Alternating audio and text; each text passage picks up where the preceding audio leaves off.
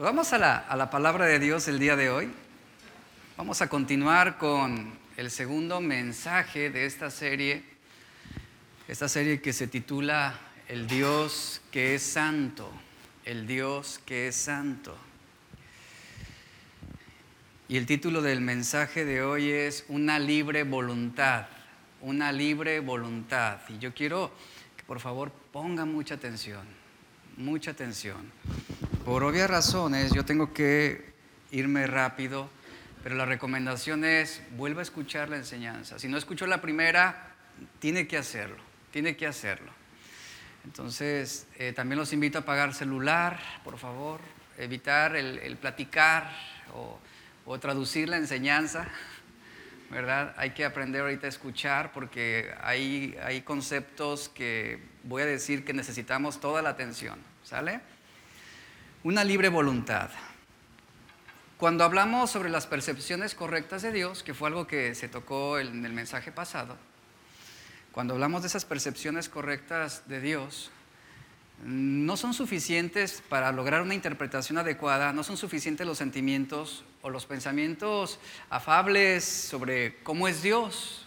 La gente piensa muy románticamente de, cómo, cómo es Dios. La mayoría de las personas dicen, dicen buscar a Dios, pero simplemente no lo encuentran, no lo encuentran. Lo cierto es que nuestro acercamiento a Dios pudiera estar muchas ocasiones motivado en obtener de Dios únicamente provisión, milagros y otras bendiciones que complazcan nuestro ego.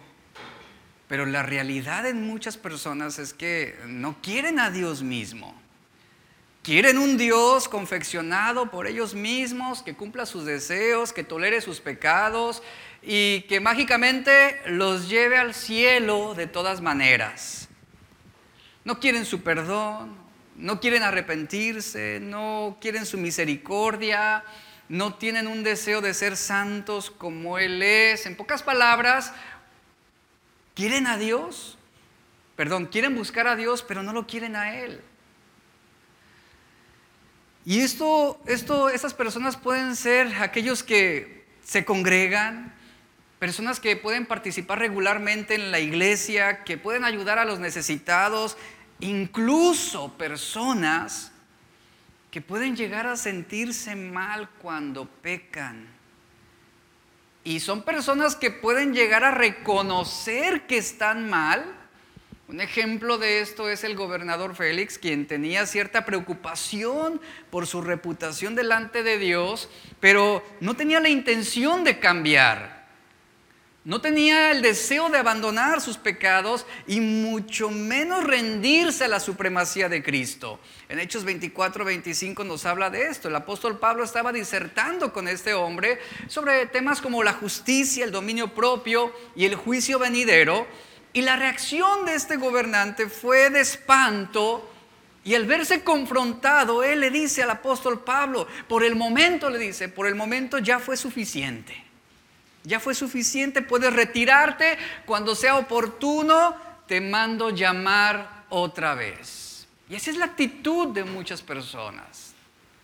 Y esto sucede con mucha gente. Sienten la necesidad de buscar a Dios, quieren cambiar, quieren cambiar, pero no al punto en que tengan que usar su libertad de elección para rendirse incondicionalmente a Dios.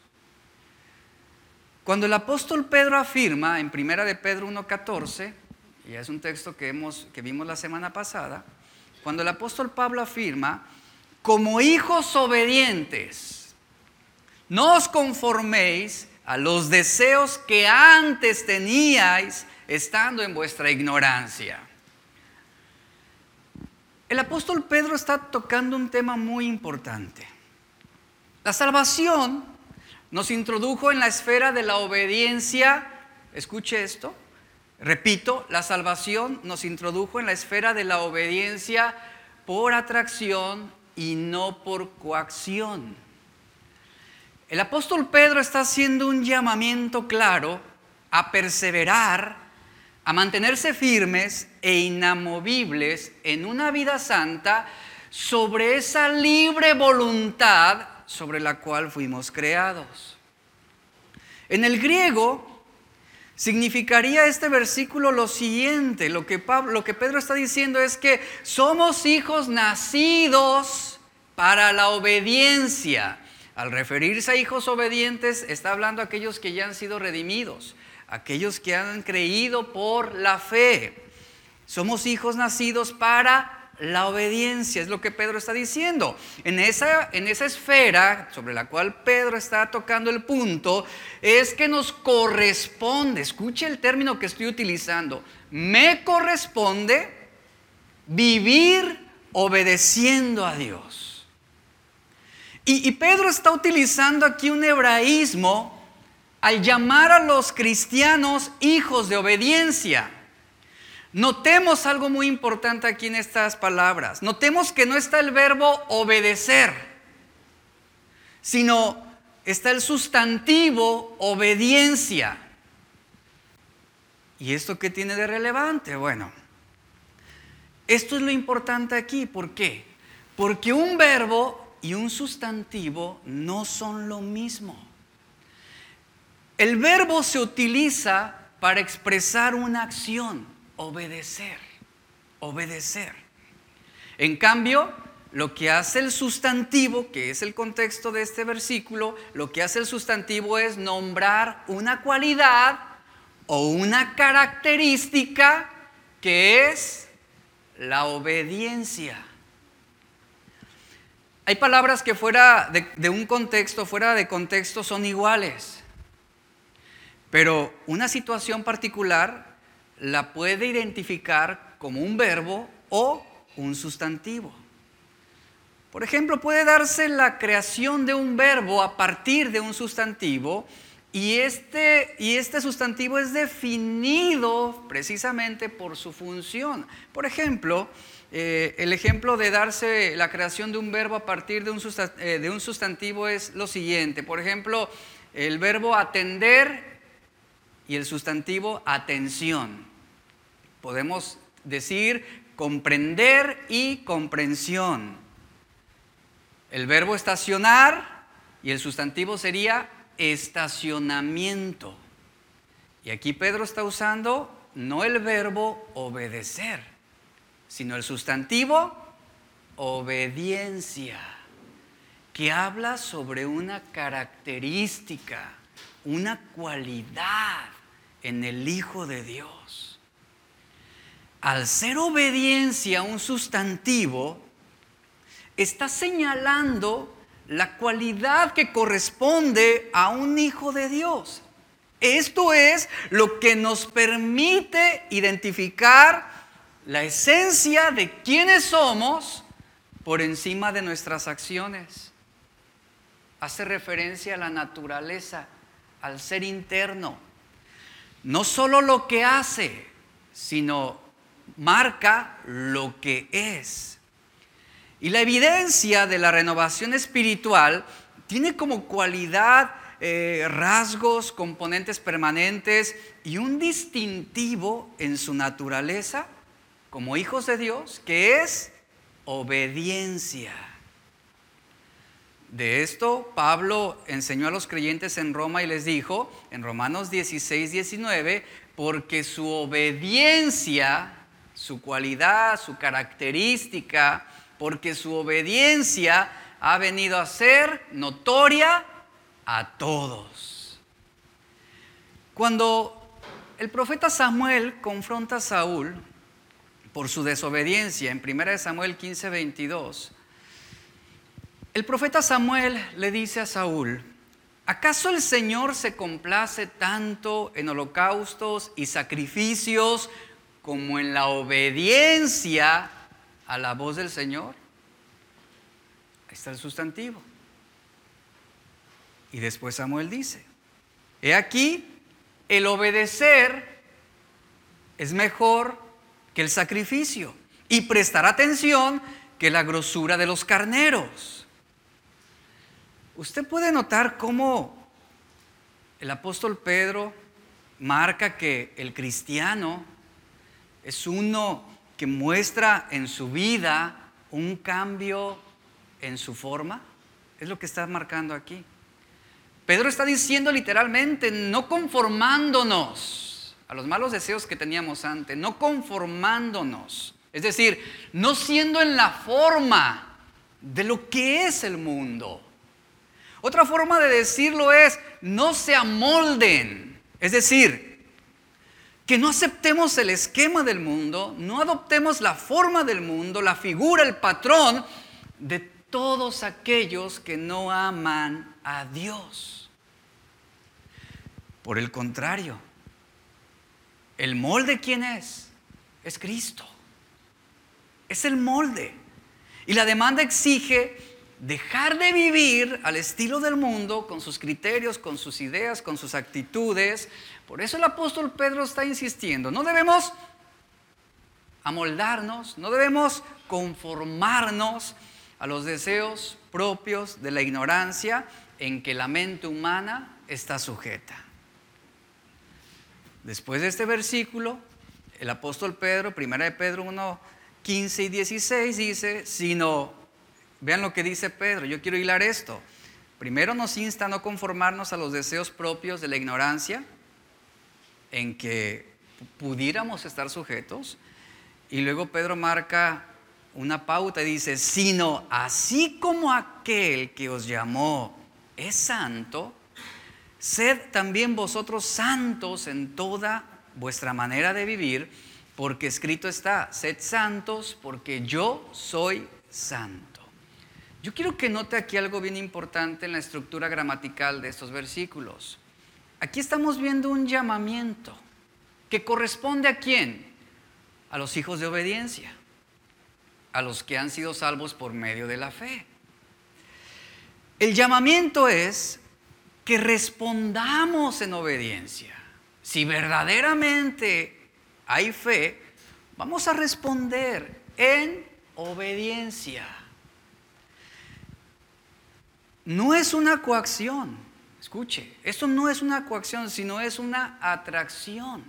Hay una gran diferencia y estaremos viéndolo eso eh, más adelante. Hechos 17:30 nos dice que Dios, habiendo pasado por alto los tiempos de esta ignorancia, ahora manda a todos los hombres en todo lugar que se arrepientan. Es decir, vemos aquí un llamamiento de parte de Dios.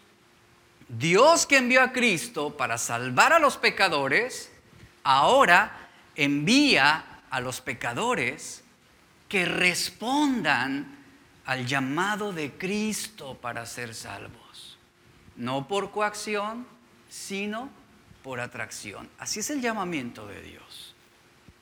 En este texto es claro que hay un llamamiento, iglesia. Hay un llamamiento. No es una imposición lo que Pedro está diciendo de ser santos. Es un llamamiento a que seamos santos como aquel que nos ha llamado es santo. La respuesta ante este llamado no es la de un acusado que confiesa sus pecados por coacción, sino la de un hombre que es atraído a Cristo a una vida santa. Sean santos. ¿Y el motivo cuál es? Porque el Dios que los llamó es santo. El contexto de esas palabras no es referente a la salvación humana, sino a la obediencia como respuesta a esa salvación. Nosotros tenemos libre voluntad para obedecer a Dios, ¿cierto? Libre voluntad para honrar a Dios, para consagrarnos. Hablando sobre este término de coacción, de que ese llamamiento a la obediencia, a la santidad, no es por coacción, sino por atracción, en términos jurídicos, la coacción es un delito contra la libertad personal que consiste en utilizar la manipulación o la violencia para obligarte a hacer algo que no quieres.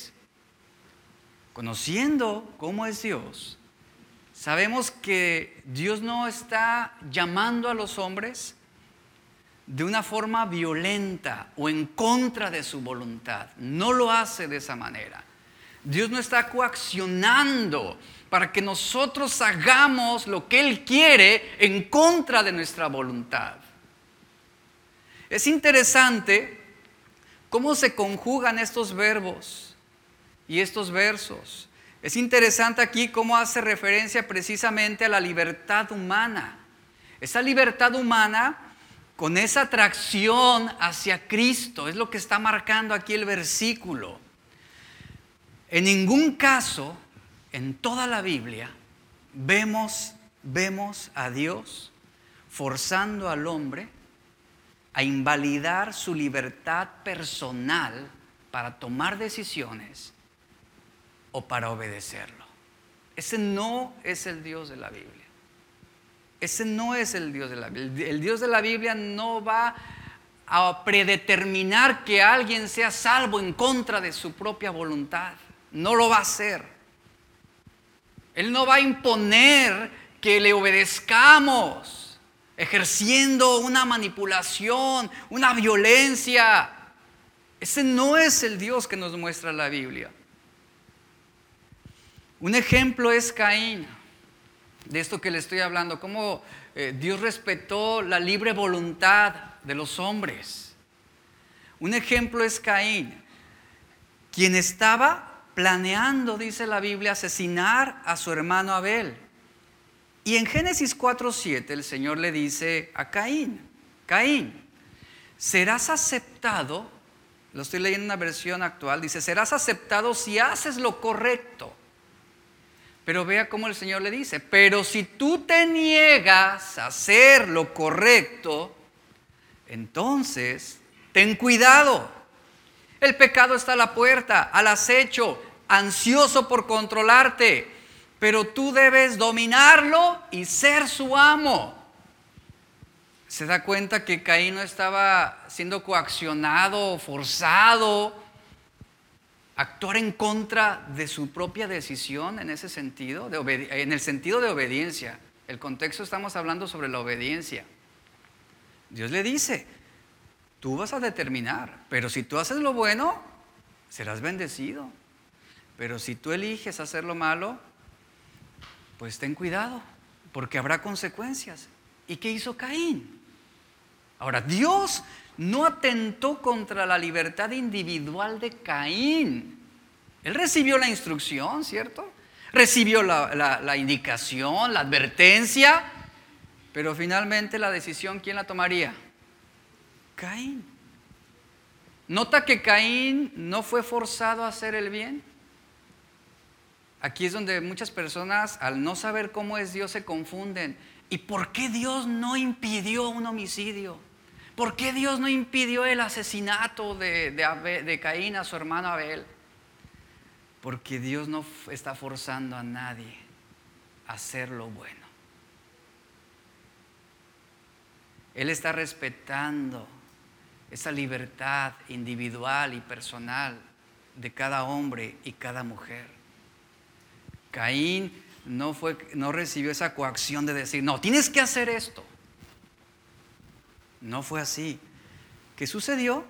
Caín hizo uso de su libertad para decidir qué? Lo malo.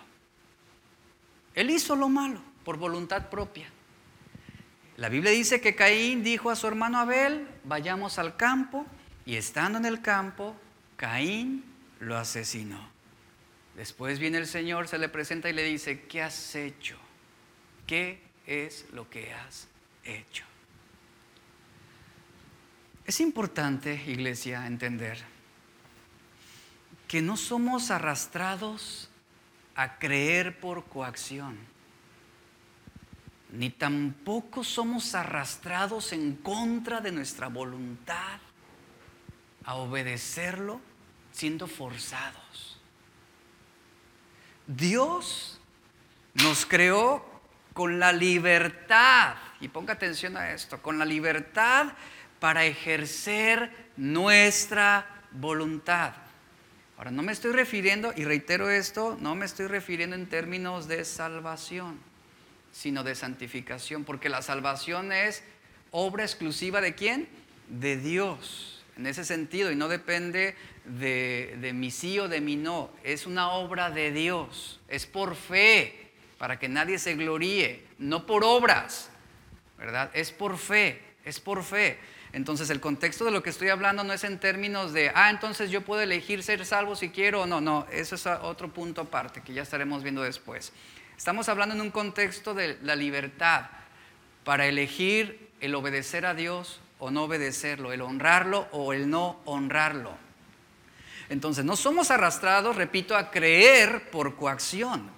Él nos ha creado con esa libertad para ejercer nuestra voluntad, para decidir entre lo bueno y lo malo al ser un llamado, lo que estamos viendo aquí, un llamado a ser santos, la implicación es que somos hijos de obediencia porque hemos sido atraídos por el deleite en la verdad, el deleite en la justicia, deleite en la santidad y deleite en Cristo. Ahora vayamos al principio. Vayamos al principio para entender lo que es la libertad desde la perspectiva de Dios. Vayamos al Edén. La Biblia nos dice que Dios creó al hombre y a la mujer a su imagen y los puso en el jardín del Edén. Al ser hechos a la imagen de Dios, Dios debía reflejar atributos comunicables. Dios reflejaba esos atributos comunicables al hombre, sin embargo nos encontramos con algo inusual en el jardín del Edén que a veces puede sorprender a quienes leen la Biblia por primera vez. Vemos que en el Edén se habla del árbol conocido como el árbol del conocimiento del bien y del mal, del que Dios ordenó a Adán y a Eva. ¿Cuál fue la, advertencia? No comerán. La advertencia y la consecuencia, si lo hacen, morirán. Y es justo en este momento que hay un llamado para Adán y Eva como hijos obedientes, ese llamado lo hace Dios, como hijos obedientes, de no comer del fruto prohibido. Una pregunta que muchos se hacen es la siguiente. Si Dios es bueno, ¿por qué permitió el árbol del conocimiento del bien y del mal que estuviera presente en el jardín del Edén? Otra pregunta sería, ¿acaso no sería el mundo mejor si el pecado no fuera posible? Dios ordenó a Adán y a Eva que del árbol del conocimiento del bien y del mal no comieran, porque el día que de él comieran, morirían. Génesis 2.17. Y aquí se plantea esta pregunta. ¿Acaso ¿no hubiera sido mejor que Dios creara al hombre de manera que fuera incapaz de pecar o incapaz de rebelarse contra Dios? Una pregunta muy interesante. ¿No hubiera sido mejor? ¿Dios pudo haberlo hecho así? Sí, lo pudo haber hecho así. Dios pudo habernos creado incapaces de pecar y rebelarnos, pero ¿Podríamos amarlo? ¿Sin voluntad propia? ¿Podríamos amarlo sin ser libres para decidir? Si Dios hubiera creado al hombre incapaz de rebelarse, esto hubiera implicado algunos ajustes en el hombre. Entre ellos, ¿sabe qué? Eliminar su libertad de elección eliminar su capacidad para razonar lo bueno y lo malo. Entonces, si el hombre careciera de libre voluntad o libre elección y de incapacidad para razonar sobre lo que es bien y lo que es mal, entonces el hombre también sería incapaz de amar a Dios funcionaría meramente como un ser creado que actúa mecánicamente. Cuando hablamos de amor, el verdadero amor, ¿sabe? Implica opciones y decisiones. Usted se casó porque usted decidió amar incondicionalmente hasta que la muerte lo separe. Un gobernante todopoderoso puede hacer que lo obedezcan, sí. Puede subyugar a su país o a su gente, pero no puede hacer que lo amen, no puede hacer que lo respeten. La voluntad humana y la libertad para tomar decisiones son una parte integral de la manifestación del amor. Porque es imposible obtener la capacidad de amar si carecemos de la libertad para tomar nuestras propias decisiones. El amor de una esposa por su esposo no surge a partir de actos de obediencia y un sometimiento involuntario sino a través de la decisión de amarlo y respetarlo como una libre respuesta a su iniciativa de ser amada por su esposo de la manera en cómo Cristo amó a la iglesia. Así es como funciona el amor. Y el hombre que quiere ser amado no desea que no desea la esclavitud del ser amado, no lo quiere.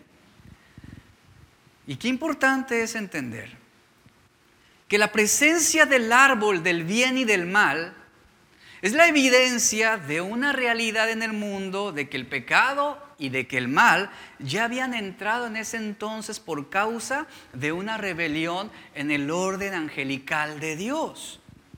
El pecado estaba presente. Y el pecado trataría de aprovecharse de la libertad que le fue dada al hombre. Y aquí vemos cómo el hombre, cómo el hombre no fue confeccionado a obedecer a Dios en contra de sus deseos ni de su voluntad. ¿cómo yo voy a poder creer voluntariamente si soy arrastrado a creer?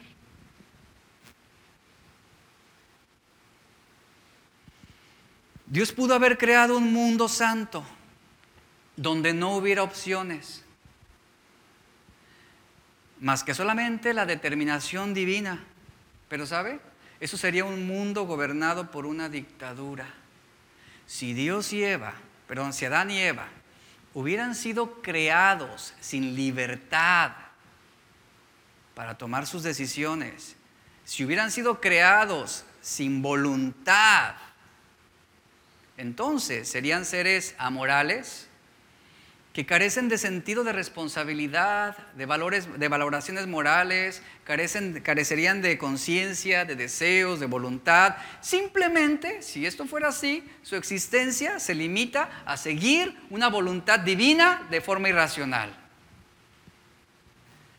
para que la, moral, para que la moralidad pueda ser real, Adán y Eva debían tener cierto grado de libertad para comer o no comer de todos los árboles que había en el jardín. Y este pasaje es crucial para comprender lo que las propias escrituras entienden por soberanía de Dios y es lo que nos enseña. Claramente, esto debe ser interpretado no en términos, soberanía debe ser interpretado no en términos de un control absoluto sobre el comportamiento humano sino como algo mucho más glorioso. El traspaso de libertad real a criaturas hechas a la imagen de Dios, de manera que no sean meros autómatas, es decir, mm, eh, máquinas, robots, programados para ser buenos, programados para ser morales, con auténtica libertad. Vemos cómo Dios nos ha creado y somos criaturas con la capacidad de decir sí o no a Dios. De amarlo o de rechazarlo. Esa es la libre voluntad en el ser humano. Dios no está forzando absolutamente a nadie. Él dice, si tú haces esto, serás bendecido. Si tú haces esto otro, te va a ir mal.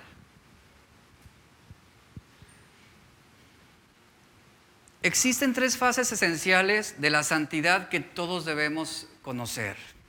Y eso nos va a ayudar a entender esto de lo que le estoy hablando. Número uno, existe la santidad posicional, es algo que nos habla la Biblia. Santidad posicional, es decir, es la que se refiere al resultado de un nuevo nacimiento que surge por el Espíritu Santo.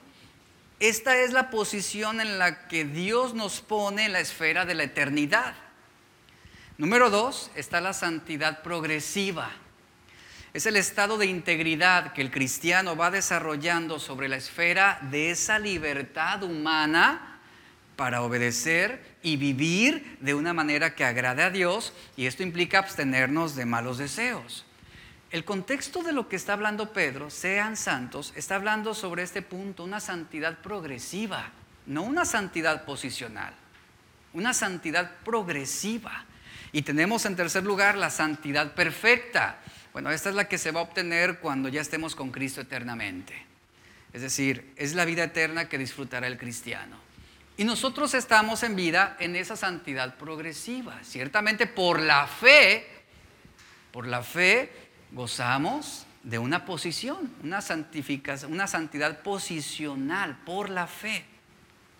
Entonces, ¿qué sucede cuando se anula la libertad humana? ¿Qué sucede? Cuando se anula la libertad humana, estaríamos predeterminados a creer sin libertad ni responsabilidad. El versículo que Pedro nos enseña no dice, ya son santos, no utiliza esas palabras, no dice, ya son santos porque Dios es santo, no, dice, sean santos, lo cual implica una acción, un movimiento, sean santos. Eso está hablando de una consecuencia lógica del perdón que hemos recibido. Esto marca un punto y aparte entre lo que Dios es y lo que debemos ser. Aquí no está hablando de requisitos legales, sino de la responsabilidad que asumimos en cuanto a nuestro estilo de diario vivir, nuestro estilo de vida, nuestro diario vivir. La implicación aquí es que hay una santidad absoluta en Dios, pero en el hombre es una santidad que debe desarrollarse en conformidad al modelo de Cristo. Y el apóstol Pedro nos está hablando de esta santidad progresiva. Dice, como hijos obedientes, ya no vivan conforme a los deseos que los mantuvieron alejados de Dios, sino que ahora que han sido perdonados, usen esa libertad para vivir en santidad como aquel que los ha llamado que es santo. Qué importante es esto.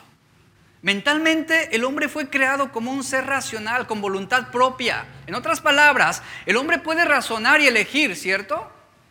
Es la libertad que tenemos. Es nuestra libre voluntad. Este es el reflejo de la inteligencia y la libertad de Dios. Adán tuvo la capacidad de tomar sus propias decisiones libremente. Por eso cuando alguien viene y dice, ¿y por qué Dios no evitó? ¿Se, ha escuchado esa pregunta de la gente? Sobre todo los que no conocen realmente cómo es Dios. ¿Por qué Dios no lo evitó? Pudo haber evitado que el hombre comiera del fruto prohibido. Entonces eso sería una coacción. Sería forzar, obligar a hacer algo que el hombre no quiere.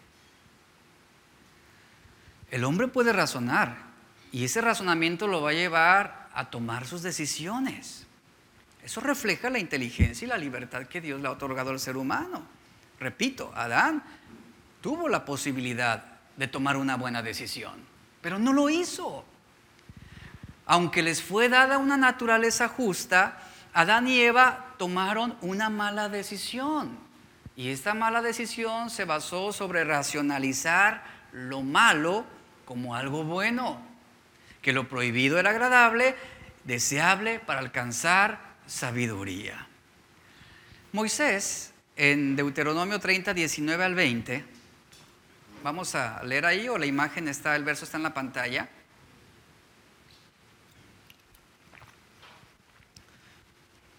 Leamos primero el versículo 19. Moisés aquí termina su tercer discurso, discurso con un reto final para el pueblo de Israel y dice, hoy te he dado a elegir, y yo quiero remarcar esa palabra, yo hoy te he dado a elegir entre la vida y la muerte, entre bendiciones y maldiciones. Ahora pongo el cielo y a la tierra como testigos de qué? De la decisión que tomes. Ay, dice, si eligieras la vida para que tú y tus descendientes puedan vivir. Verso 20. Puedes elegir esa opción al amar, al obedecer y al comprometerte firmemente con el Señor tu Dios. ¿Y qué le dice? Esta es la clave para tu vida.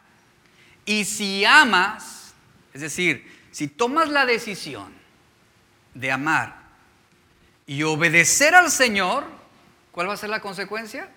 Vivirás por muchos años en la tierra que el Señor juró dar a tus antepasados Abraham, Isaac y Jacob. Las indicaciones para que poseyera la vida eran tres que menciona Moisés, que era amar, obedecer y seguir a Dios. Y las tres ejercían en el ámbito de la libre voluntad. Como lo está diciendo el texto, tú vas a elegir entre la vida y la muerte, entre bendición o maldición. Tú vas a elegir qué vas a hacer, qué decisión tomarás. Y, Moisés está preguntándole al pueblo, ¿cuál es la decisión que ustedes van a tomar? ¿Qué van a elegir hacer?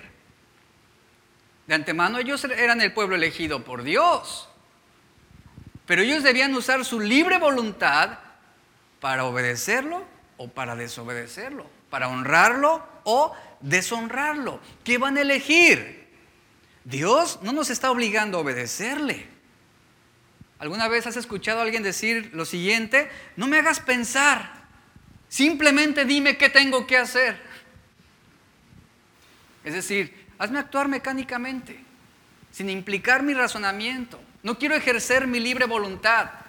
No quiero pensar, dime lo que tengo que hacer. Es más fácil, te dicen, es más fácil. Es decir, prefieren que se les diga lo que tienen que hacer en lugar de usar su libertad de elección. ¿Y sabe por qué? Porque si las cosas salen mal, ¿a quién van a responsabilizar? Tú me dijiste, Tú me dijiste. En primera de Pedro 2.16, vamos a leer ahí. Vamos a ver cómo funciona nuestra libertad. ¿Cómo debemos hacer uso de esa libertad? En primera de Pedro 2.16 dice, son libres, así dice Pedro, pero no usen la libertad como pretexto para hacer el mal o para la maldad, sino empleadla como siervos de Dios. En Gálatas 5:13, Pablo dice a los Gálatas, pues ustedes, mis hermanos, han sido llamados a vivir en libertad. Y luego vea la advertencia que da. Pero no utilicen esa libertad para satisfacer los deseos de la naturaleza pecaminosa es un llamamiento a una iglesia cristiana, ¿eh? es a cristianos. No usen esa libertad, esa libre voluntad para satisfacer los deseos de la naturaleza pecaminosa. Al contrario, usen la libertad para servirse unos a otros por amor.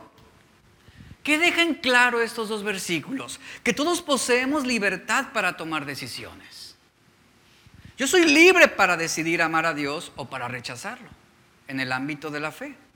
Una de las preguntas claves aquí es, ¿hasta qué punto soy libre si es que yo lo soy? Hay gente que piensa que la libertad humana está severamente limitada o que incluso es algo ilusorio. Por ejemplo, los ateos, ellos se preguntan, ¿cómo puedo ser libre si el universo enteramente es responsable de mi existencia?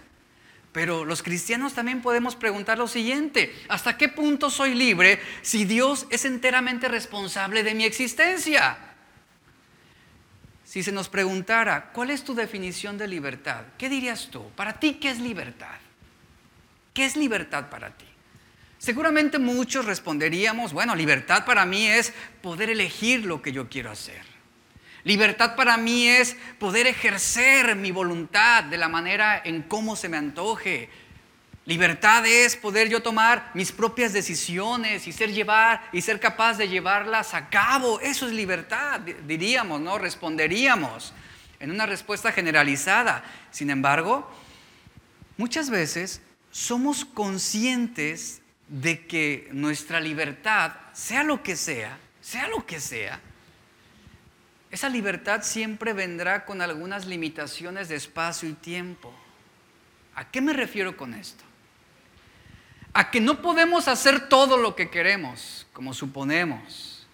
Adán y Eva tenían libertad para comer de todo árbol del huerto, excepto de uno. Es decir, hasta ese punto esa libertad marcaba un límite. Esa única restricción que Dios les puso no era para hacerlos infelices. Esa restricción cumplía un propósito. Esa restricción era para su propio beneficio. Si ellos decidían comer de ese fruto, ¿qué sucedería? Morirían. Toda libertad, iglesia, en ese sentido tiene límites. Y no podemos usarla fuera de los límites establecidos, porque son precisamente esos límites los que nos protegen. Le voy a dar algunos ejemplos. ¿Tú eres libre para pisar el acelerador de tu carro hasta el fondo? ¿Eres libre? Y alcanzar la máxima velocidad sobre una carretera con un límite de 100 kilómetros por hora. Y tú puedes llegar, llevar el, tu coche al tope, a 250 kilómetros por hora. Tú vas a alcanzar esa velocidad, porque dices, soy libre. Y llegas a 250 kilómetros por hora. ¿Qué va a suceder? al tú no respetar los límites de velocidad, no solo cometes una infracción, sino que estás incrementando las posibilidades de un accidente fatal. Nuestra libertad para decidir lo que queremos, lo que queremos hacer, tiene restricciones. Que si tú respetas esos límites, vas a preservar tu vida. Por ejemplo, hablando sobre la libertad, no podemos hacer todo lo que queramos. No tenemos libertad para respirar bajo el agua. No tenemos libertad para vivir sin comida, sin agua, sin aire, ¿verdad que no? Hay limitaciones.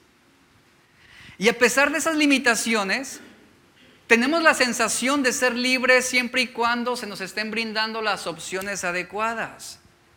Tú eres libre para vivir en la ciudad que tú quieras. Pero no eres libre para vivir fuera de los límites de la tierra. ¿A qué me refiero con esto? A que tu libertad se limita al oxígeno y la ley de la gravedad. Simple como eso. Tenemos la sensación de ser libres siempre y cuando exista la posibilidad y tengamos los recursos, por ejemplo, para elegir entre frijoles y lentejas, entre una camisa negra o una camisa azul, de decir la verdad o de mentir, de ser amables o ser maleducados. Cuando tú vas a Walmart, tú tienes la libertad para decidir qué comprar entre las incontables opciones de productos que tú vas a encontrar en los estantes pero tu libertad se ejerce en un marco de un espacio delimitado sobre lo que te ofrece esa tienda. En otros contextos nos sometemos a limitaciones por el bien de nuestra propia seguridad y protección. Por ejemplo, yo puedo, sí, tengo mi libertad para ingresar a un lugar que está siendo consumido por el fuego, pero esto sería una elección que resultaría peligrosa y atentaría contra mi propia seguridad. Vamos a imaginar lo siguiente, que decidimos viajar por carretera a la Ciudad de México, pero no existen leyes de tránsito. ¿Por qué? Porque cada quien quiere vivir en su libertad, cada quien quiere hacer lo que quiere, entonces no hay leyes de tránsito, no hay límites de velocidad, la gente va por un lado de la carretera, del lado que ellos quieren, a la velocidad que quieren. Pregunta, ¿viajaremos seguros? ¿Viajaríamos tranquilos? Por supuesto que no. Este ejemplo demuestra que necesitamos límites para poder disfrutar de una verdadera libertad. al hablar de la libertad humana, como sucedió en el Edén, sí, Adán y Eva tenían libertad, eran libres en su voluntad, pero ¿qué sucedió? ¿Qué sucedió? No respetaron los límites. Hicieron caso omiso a la restricción y atentaron contra sus propias vidas. Cuando hablamos de la libertad humana, debemos entender que la vida sea como sea. La interpretamos y está regida por leyes y principios inviolables. Nuestra voluntad no es solo una parte del engranaje de una máquina, es más bien el medio para conseguir la vida o la muerte, la bendición o la maldición. Josué le dijo al pueblo, Josué 24:15, elijan hoy mismo, fíjese lo que dice, una versión más actual, elijan hoy mismo a quién van a servir. ¿Acaso, les pregunta Josué, acaso optarán por los dioses que sus antepasados sirvieron? ¿O van a preferir a los dioses de los amorreos? ¿Y qué dice Josué? Yo voy a ejercer mi libre voluntad porque en cuanto a mí y a mi familia, hemos decidido servir al Señor. El pueblo fue libre para tomar sus propias decisiones. Y esto lo podemos ver a lo largo de todo el del pueblo de Israel durante el desierto. Es por eso que vemos una constante, un constante comportamiento errático en el pueblo de Israel. ¿Por qué? Porque ejercían su libertad para tomar sus decisiones y elegían por lo malo y se volvían a los dioses, a los ídolos. A través de la historia el pueblo de Israel fue libre para tomar sus propias decisiones, ejercieron su libertad, eh, ejercieron su libre voluntad. Vemos cómo desde el principio Dios decretó que el hombre fuera libre para hacer elecciones morales. Y el hombre, al ejercer esa libertad, ponga atención a esto, por favor. El hombre cuando ejerce su libertad para hacer elecciones morales, está cumpliendo el decreto divino. ¿En qué sentido? En el sentido de la libertad con la que el hombre fue creado para elegir el bien y el mal. Cuando el hombre desobedece a Dios, comete una afrenta, escuche, contra su voluntad, contra la voluntad de Dios, pero no contra el decreto de Dios. Repito esto, cuando el hombre desobedece a Dios, comete una afrenta contra la voluntad de Dios, pero no contra el decreto de Dios.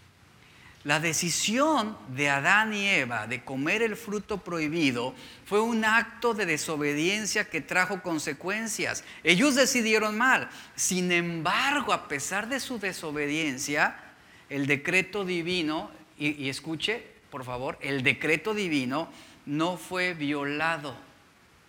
Porque sus malas decisiones, sus malas decisiones fueron el resultado de esa libertad que Dios les concedió por decreto.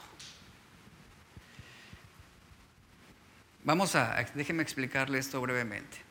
Dios decretó, sea la luz, ¿y qué fue? Y fue la luz, es un decreto. Ahora, el que haya luz o no haya luz no depende de nuestras malas o buenas decisiones, no depende de lo bueno o lo malos que seamos, ¿verdad que no? Ese es un decreto divino, es inalterable, está establecido. Dios decreta, sea la luz, y fue la luz.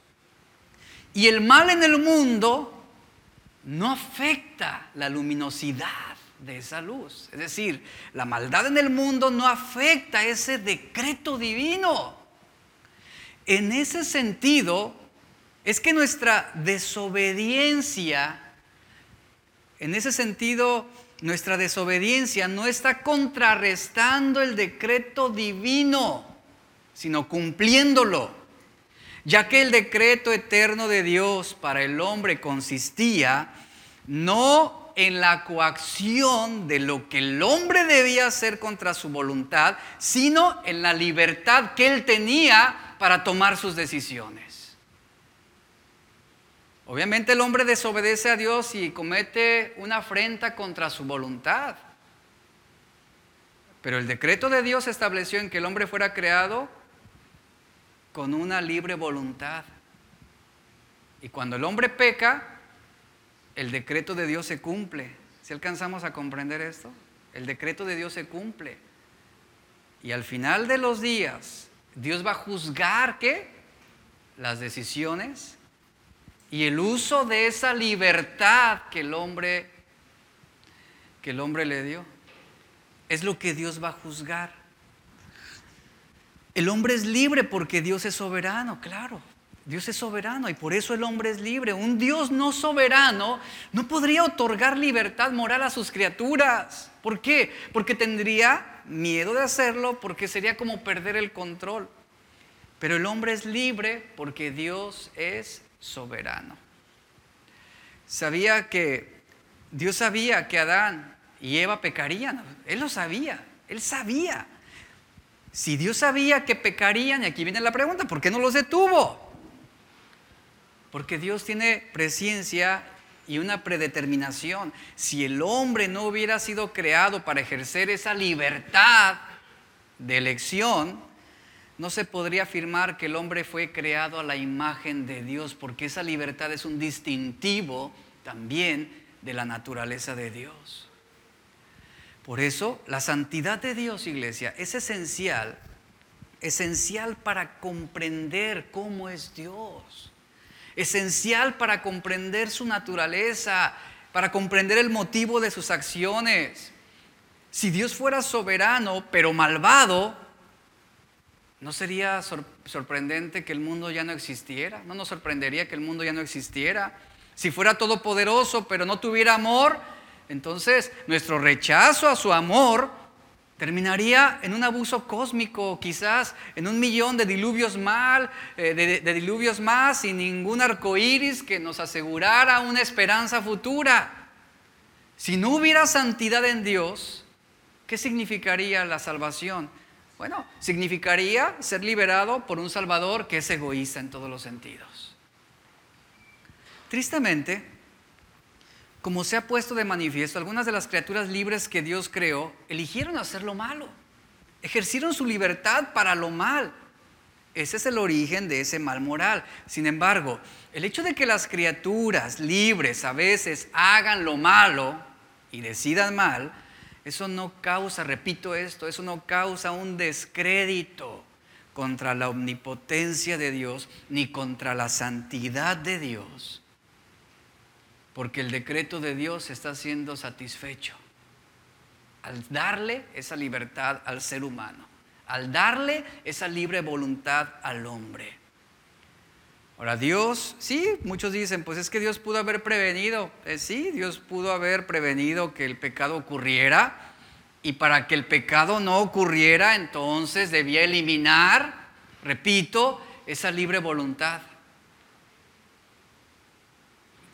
Pero no fue así. Para eliminar toda posibilidad de pecar, entonces el hombre no tendría esa libertad para tomar decisiones. Y el decreto de Dios afirma que el hombre es salvo por medio de la fe. Y su voluntad es que el hombre sea santo en toda su manera de vivir. Y termino con esto, asentando lo que, lo que hemos visto. Romanos 1.21 nos dice que habiendo conocido a Dios, no le glorificaron como a Dios, ni le dieron gracias, sino que se envanecieron en sus razonamientos y su necio corazón fue entenebrecido. Pablo dice, conocieron a Dios desde un bien moral, es lo que está diciendo aquí, desde un bien moral, pero no quisieron reconocerlo, no quisieron adorarlo como Dios, todo lo contrario, ¿qué hicieron los hombres?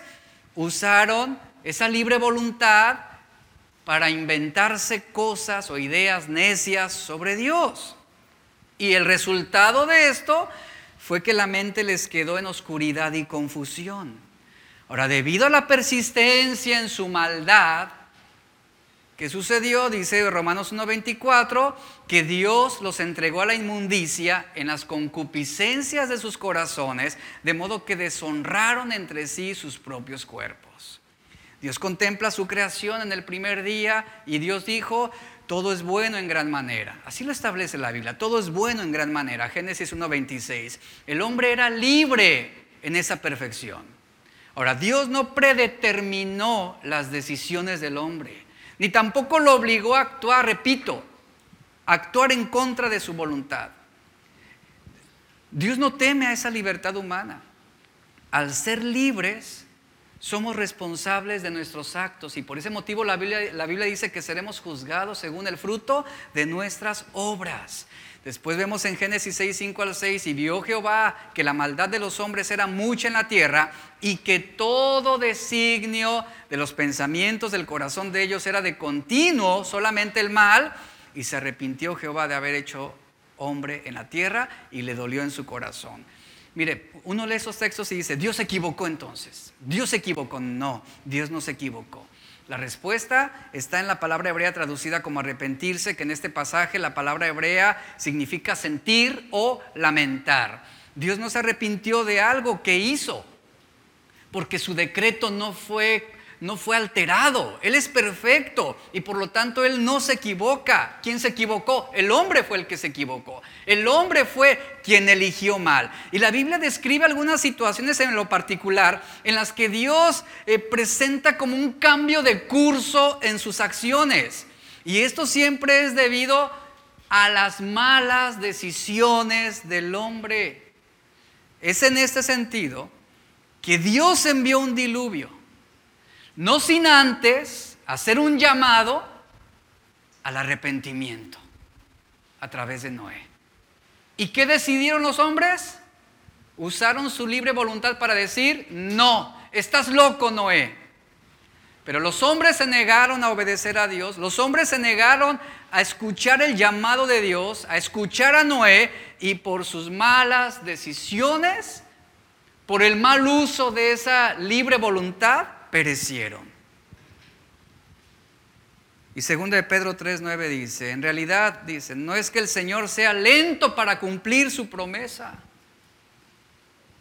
porque su promesa está establecida sobre un decreto. Dice, no es que el Señor sea lento para cumplir su promesa, como algunos piensan.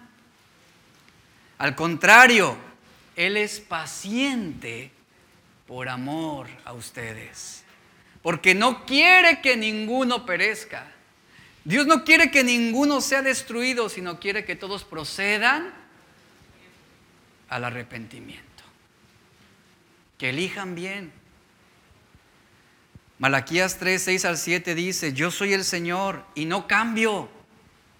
Por eso ustedes, descendientes de Jacob, aún no han sido destruidos desde los días de sus antepasados, han despreciado mis decretos y los han desobedecido. Y aquí aplicamos otra vez esa libre voluntad. ¿Para qué usaron esa libre voluntad? Para despreciar los decretos de Dios, para desobedecerlo. Pero luego aquí en Malaquías, el versículo 7, viene un llamado. Ahora dice, vuelvan a mí. ¿Qué implica volver a Él? Una decisión. Y dice, y yo me volveré a ustedes, dice el Señor de los ejércitos.